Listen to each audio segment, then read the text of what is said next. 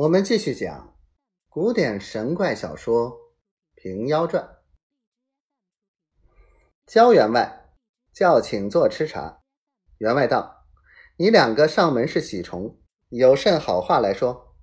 张三嫂道：“告员外，我两个特来讨酒吃，与小员外说亲。”焦员外道：“我的儿子是个呆子，不晓人事的，谁家女儿肯把来嫁他？”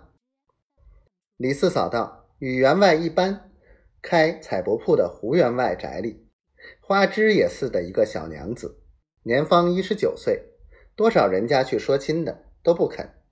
方才媳妇们说起宅上来，胡员外便肯应承，特叫两个来说。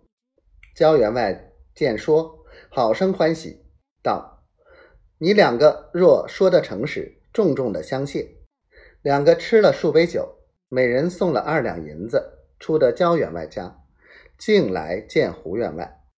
李四嫂道：“焦员外见说宅上小娘子，十分欢喜，叫来禀赋，要员外拣个吉日良辰下彩那里，要甚安排，都依宅上吩咐。”胡员外听说，不胜之喜，自叫媒人去对张院军说。愿君细问时，只说小官人生得丰厚，是个有造化的，只是从小娇养惯了，穿衣服还要别人服侍，生在这般富贵人家，好不受用。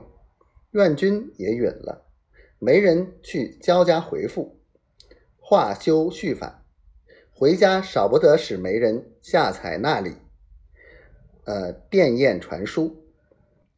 焦员外。因是自家儿子不记事，每事从后，不止一日，拣了吉日良辰，承纳亲事。却说焦员外和妈妈叫奶子来吩咐道：“小官人成亲，房中的事皆在你身上。